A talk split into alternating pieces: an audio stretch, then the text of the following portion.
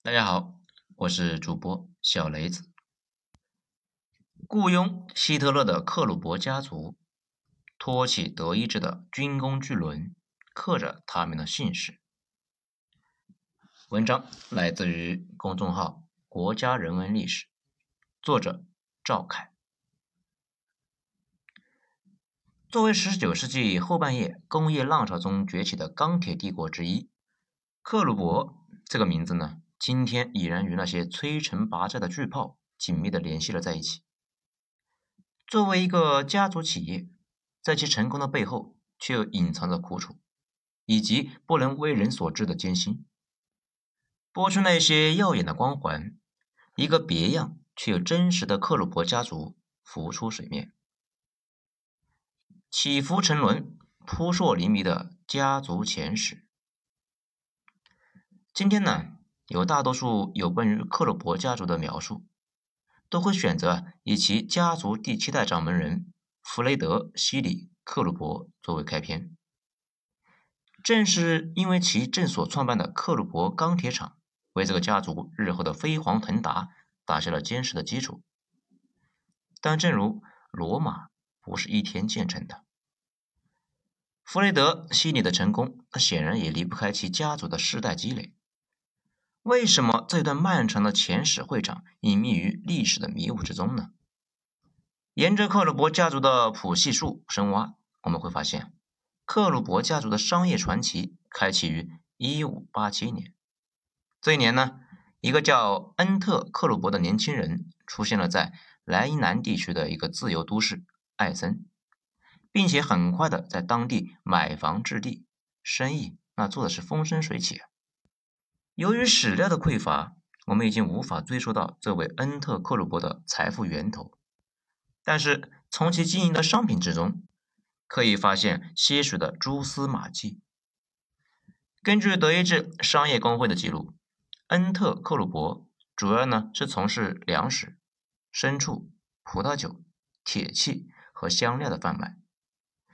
在当时天主教信仰仍然是根深蒂固的德意志地区，恩特克鲁伯。那却是一个新教徒。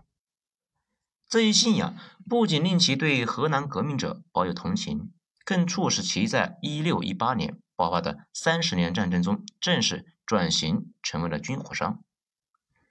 虽然他同时呢向冲突中的天主教和新教两方势力都大开方便之门，凭借着家族积累的财富，海因里希·克虏伯之子威廉·卡尔·克虏伯走出了莱茵兰。在当时，隶属于普鲁士的环波罗的海商业重镇吕贝克站稳了脚跟，并且通过呢迎娶了一位当地富商的遗孀，成功打入了以昔日汉萨同盟后裔为主的普鲁士商业巨子的核心圈。这应该说啊，在祖孙四代的不懈努力之下，通过代理来自于荷兰、英国所控制的海外殖民地和波罗的海的地区的舶来品。同时呢，又兼营出产自埃森地区的冶金产品。克虏伯家族已经是可谓在商业领域那小有成就啊。但是，在一七八九年爆发的法国大革命，给了这个家族以沉重的打击。一方面，随着法兰西共和国侵吞荷兰以及英国的大陆封锁政策，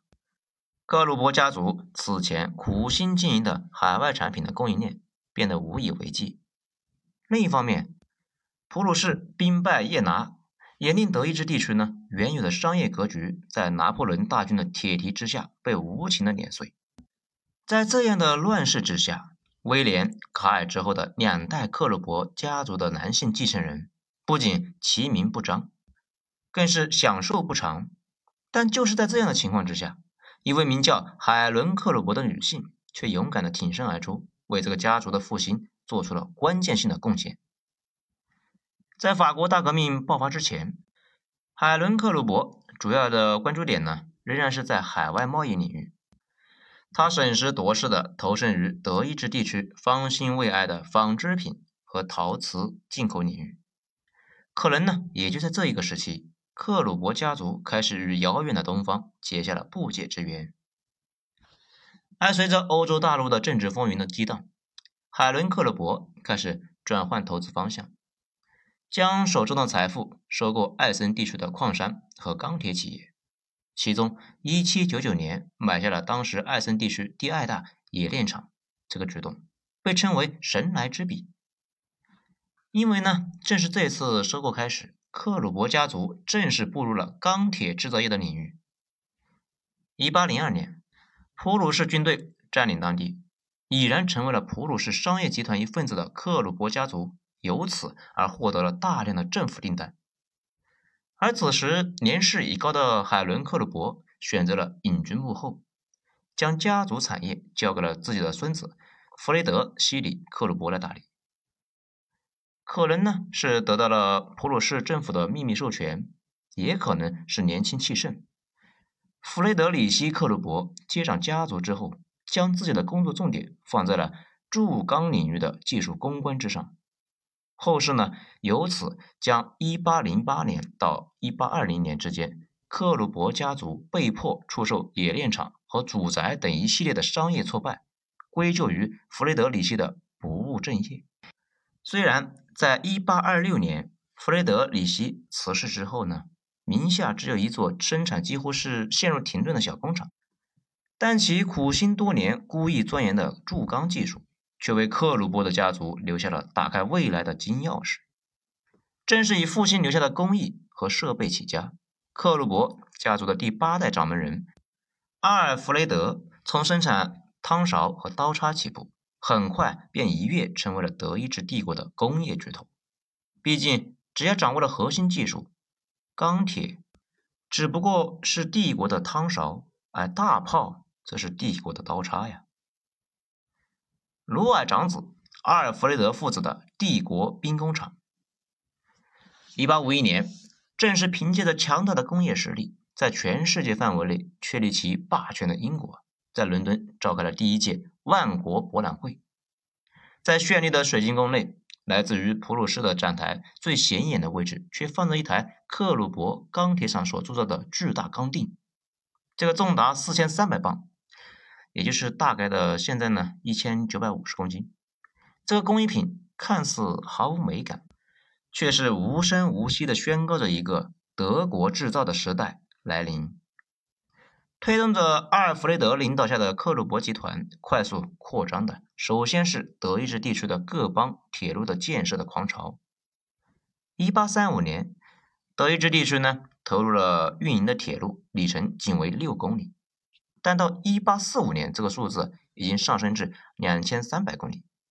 十年之后，又进一步的倍增至八千二百九十公里。阿尔弗雷德抓住这一契机，便开始生产铸钢的火车轮轴和弹簧。一八五二年，那更是推出了德意志地区第一款无缝铸钢的火车轮毂。面对着源源不断的订单，阿尔弗雷德那非常欣喜。决议将三个品字形的交叉的钢轮作为自己的公司的标志。民用领域的成功并没有令艾弗雷德感到满足。普鲁士的尚武传统以及德意志的诸邦之间的纷争，令克虏伯家族在军工领域跃跃欲试。一八五四年，克虏伯家族研制出了九十毫米口径的铸钢厚装炮，并且呢将其进献给了王室。但此时的普鲁士王国呢，刚刚经历了1848年的革命动荡，昏聩保守的国王腓特烈威廉四世，这连送到手的德意志的皇帝的皇冠都不愿意接受，自然呢也没有更新军备的欲望。这眼见自己的产品沦为皇室的宫前的装饰品，阿尔弗雷德呢只能是寄希于海外的市场。为了争夺巴尔干半岛而剑拔弩张的奥斯曼与沙俄帝国。以及呢，时刻提防着邻国的比利时，都先后成为了克虏伯大炮的用户。而随着被称为“散弹亲王”的威廉一世接替了其兄长腓特烈威廉四世掌职的普鲁士，克虏伯大炮终于呢，也在本土收获了首批订单。伴随着普鲁士军队的不断壮大，1867年于巴黎举行的万国博览会当中，克虏伯公司展出一门长约17英里。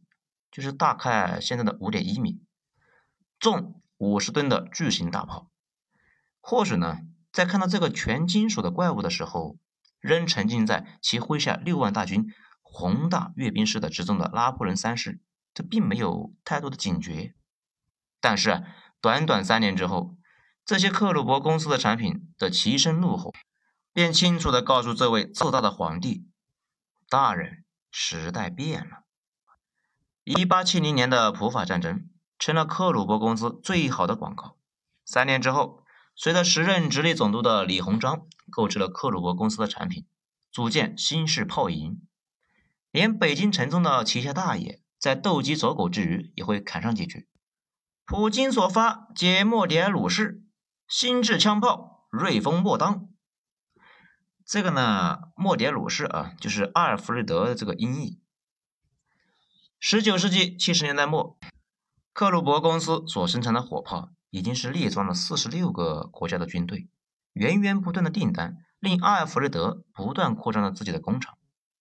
以艾森为中心的鲁尔地区已逐渐成为了德国乃至整个欧洲首屈一指的工业基地。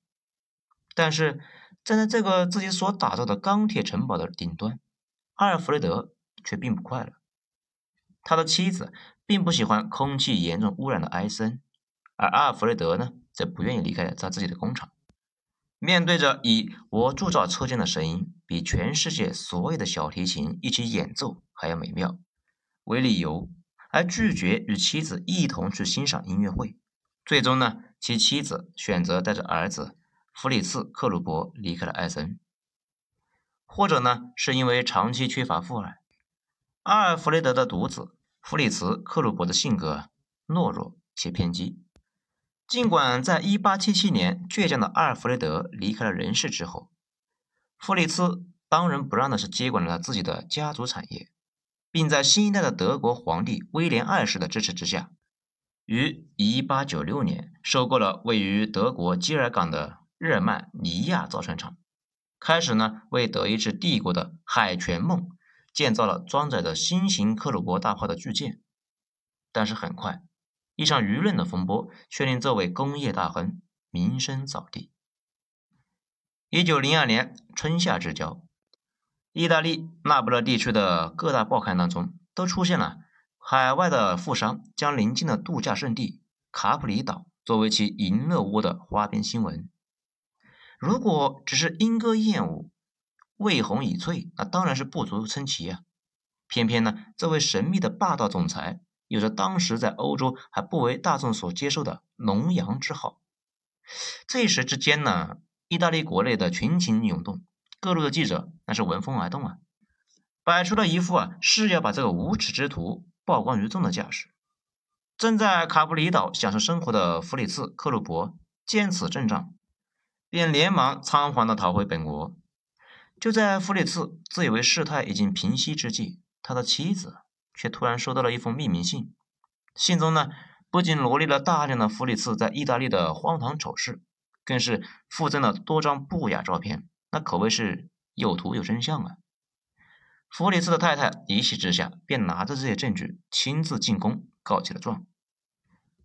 一九零二年的八月，德国国内的报纸就开始转载意大利方面的相关报道。虽然呢没有指名道姓，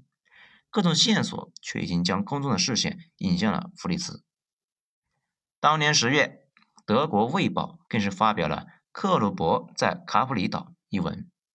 夹枪带棒的指责克鲁伯家族的某位成员道德败坏。弗里茨虽然是以起诉的方式作为回应，但是他的财富和人脉显然那是不足以压制大众的悠悠之口。一周之后。弗里茨·克鲁伯俨然尝试。虽然呢，关于这位军火巨子究竟是暴病而亡还是畏罪自杀，克鲁伯家族啊讳莫如深，但是可以肯定的是，他的死与这场风波有着直接的关联。弗里茨之死对于威廉二世而言呢，那可谓是痛彻骨髓。当然呢，比起挚友之死，威廉二世那更关心的帝国兵工系统。因为在弗里茨的葬礼上，这位皇帝便开始操心起克虏伯家族的传承问题。弗里茨生前膝下呢只有两个女儿，他死后啊，其家族便面临着绝嗣的危机。好在威廉二世亲自保媒，外交官古斯塔夫·冯·伯伦火线入赘。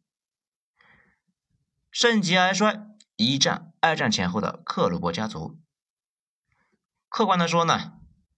古斯塔夫·冯·伯伦在当时的德国啊，并不算什么达官贵贤，但却有着令人咋舌的海外关系。其外祖父亨利·伯伦早年是移民于美国，虽然在费城呢以卖酒为生，却先后啊以志愿者的身份参与过美墨战争和克里米亚战争。一八六一年。美国南北战争爆发，亨利·伯伦那更是凭借自己的影响力，在费城当地的德裔居民中招募了数千的壮士，拿着宾夕法尼亚州志愿军第七十五团的上校团长的委任状，奔赴战场。如果不是在一八六二年八月二十二日的一次侦察行动中被南方列兵所狙击，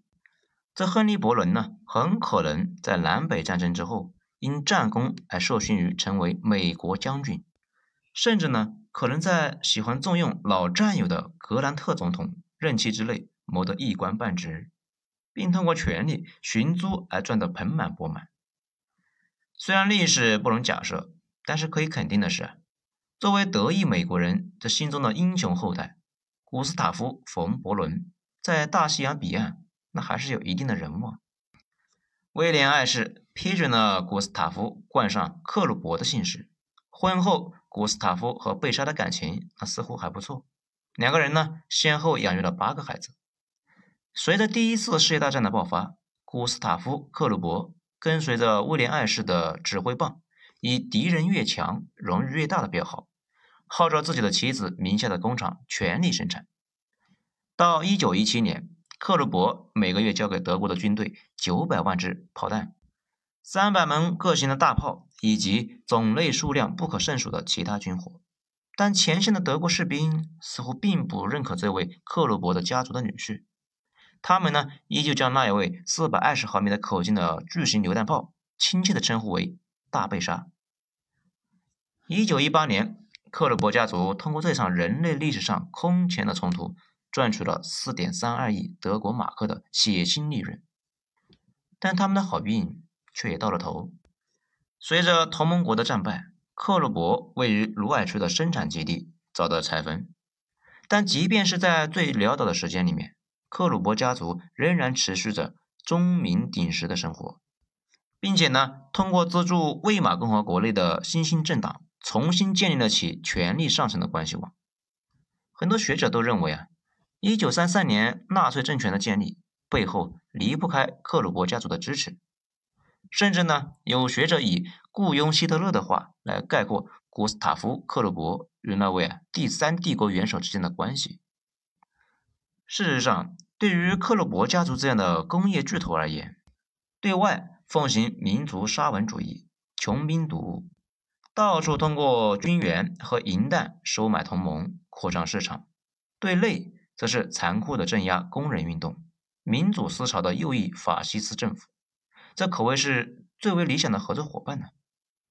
与其说是克虏伯家族选择了希特勒，不如说呢是以其为代表的工业财阀，不甘于失败的容赫军团官，以及呢幻想再度以铁与血争夺的生存空间的德国民众，共同培养、雕琢出了一个完美的大独裁者。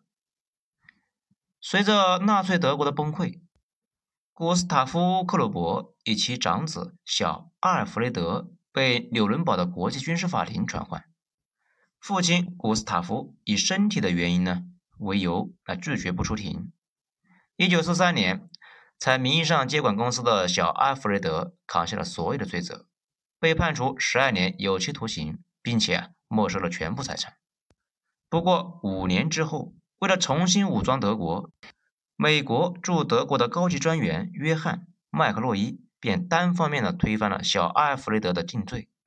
在父亲古斯塔夫已于一年前亡故的情况之下，小阿尔弗雷德与母亲一起回到了艾森。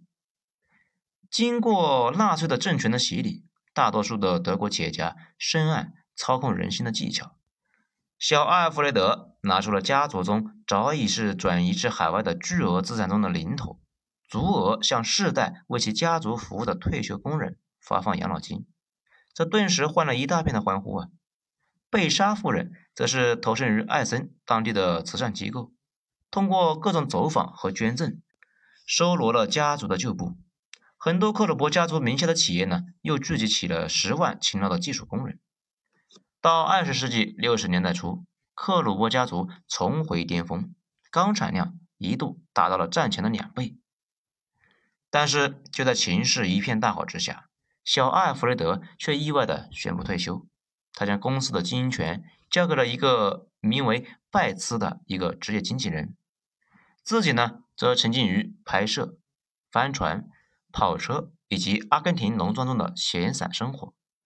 那么，小阿尔弗雷德为何如此信任拜茨呢？这个世人不得而知。但是呢，可以肯定的是，这位外形俊朗的管理者并没有照看好雇主的财产。短短数年之间，克鲁伯的家族产业从盈利走向了亏损，甚至最后啊，欠下了二百六十三家银行共计十亿美元的巨额债务。一九六七年七月三十号，小阿尔弗雷德在艾森的克鲁伯庄园去世。临终之前，他修改了遗嘱，将全部财产成立以自己名字命名的基金会，仍交给拜茨经营。其独子阿斯特放弃了继承权和克鲁伯的姓氏。此后，克鲁伯的公司虽然是依旧存在，但却是被收归国有，改组为股份公司。有人说，克鲁伯公司最后的失败是因为其内部的管理体制已经是落后于时代。也有学者认为呢，是二十世纪六十年代钢铁价格持续下跌，令克鲁伯家族引以为生的支柱钢铁产业遭到了重创。而拜茨过于庞大和迅速的全球化战略，让克鲁伯的企业资金链陷入了巨大的困境。这些理由或许都很充分。但是，单纯从一个家族企业的发展来看，当其掌舵者将权力下放给职业经纪人的时候，或许其最终瓦解便已然难以避免吧。好了，本章就讲完了，谢谢大家的收听，我是主播小雷子，咱们下一章接着见。